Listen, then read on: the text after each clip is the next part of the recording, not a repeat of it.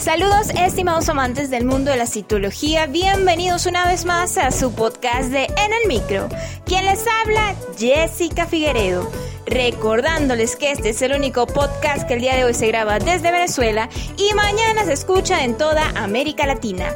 En esta emisión hablaremos sobre las TICs, las tecnologías de la información y sobre una página web y también una aplicación celular denominada Canva.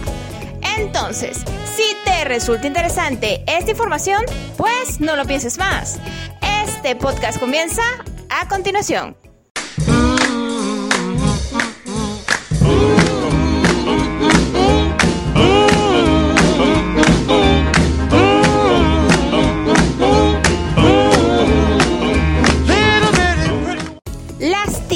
Vienen a ser las tecnologías de la información.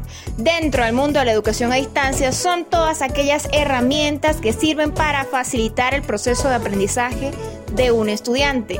Con una TIC o tecnología de la información, tú puedes representar un ecosistema viable para que tu estudiante desarrolle su propio proceso de aprendizaje. Totalmente independiente de ti, así que se puede llevar o canalizar hacia una forma asincrónica educativa. O tal vez a una manera que sea sincrónica, educativa, que ocurra en el mismo tiempo. Las tecnologías de la información dentro del mundo de la educación a distancia se abren paso y han evolucionado día con día. Antes, la tecnología de información más utilizada eran los correos electrónicos. Sin embargo, en la actualidad todo esto ha ido evolucionando a partir de los teléfonos inteligentes y existen un sinnúmero de páginas web que ahora también canalizan y facilitan ese proceso de aprendizaje. Los profesores a distancia pueden utilizar estas herramientas para desarrollar esos procesos de aprendizaje que sean de manera más sencilla, que se conviertan en un aprendizaje de por vida, que fomenten lo que sería el aprendizaje cognitivo de los estudiantes basados también en lo que sería neurociencia educativa. Por eso ahora te voy a hablar sobre Canva. Canva para mí es la excelencia educativa que puedes utilizar. En realidad Canva es una página web que se relaciona con el diseño de forma sencilla y casi que empírica de lo que sería cierto material que es lo que es utilizado para el manejo de redes sociales como los posts. Aunque Canva no solamente te ofrece esto, que te da plantillas para realizar posts. Pues no, con Canva tú puedes llegar a grabar videos, crear presentaciones, crear diapositivas, tarjetas de presentación, planillas de notas de tus estudiantes e inclusive como hago yo en mi Instagram arroba LCDA Jessica. Con Canva yo creo carruseles educativos que posteo en mis redes sociales y luego mis estudiantes los observan. Entonces Canva es una página web donde yo puedo crear herramientas o actividades que me ayuden a fomentar el proceso de aprendizaje de mis estudiantes. Pero ya va, ¿cómo que voy a crear actividades? Como tal no, pero puedes utilizarlas para realizar la parte de diseño gráfico y reforzar lo que sería esa parte didáctica en tu aprendizaje. Con Canva tú puedes crear posts, pero también podrías crear otras actividades. El cielo es el límite con Canva y la parte imaginativa es lo que necesita salir de ti con Canva, en mi maestría una vez me mandaron a realizar infografías.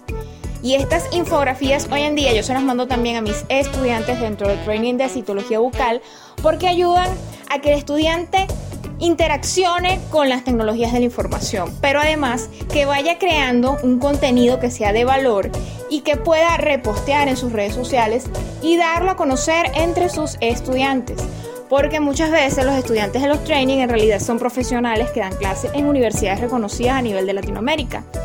Entonces, sin querer pero queriendo, los ayudamos a que vayan interaccionando con tecnologías de la información y con este tipo de herramientas. También les decía que Canva llega a ser reconocida como una aplicación, porque sí, Canva también te lo puedes descargar a tu teléfono inteligente y puedes realizar modificaciones de posteo en Canva. Sin embargo, este es un consejo para las personas que son como yo, que apenas estamos aprendiendo a manejar Canva. Lo más recomendable es que esa parte de edición la realices en una computadora. Si necesitas crear un posteo o alguna imagen editada de redes sociales en Canva, con tu teléfono inteligente es un tanto más difícil de hacer. Sirve como para tener el teléfono inteligente, descargar lo que sería la imagen del post, que puede ser para tu Instagram o para tu Facebook o para cualquier otra red social. En realidad con Canva el cielo es el límite y yo personalmente como una tecnología de la información la recomiendo ya sea en la versión de la página web o cuando te la descargas como una aplicación para tu teléfono inteligente. Espero te haya resultado interesante esta información. Nuevamente hemos llegado al final de otra emisión de tu podcast favorito de En el Micro. Si te ha gustado este episodio, pues compártelo con todos tus amigos. Recuerda que puedes encontrarnos en Google Podcast, Spotify y iTunes. Nuestras redes sociales son TC. Mi Instagram personal, arroba LCDA Jessica. Ten presente que para aprender citología debes amar la citología. Soy Jessica Figueredo y nos escuchamos en una próxima emisión.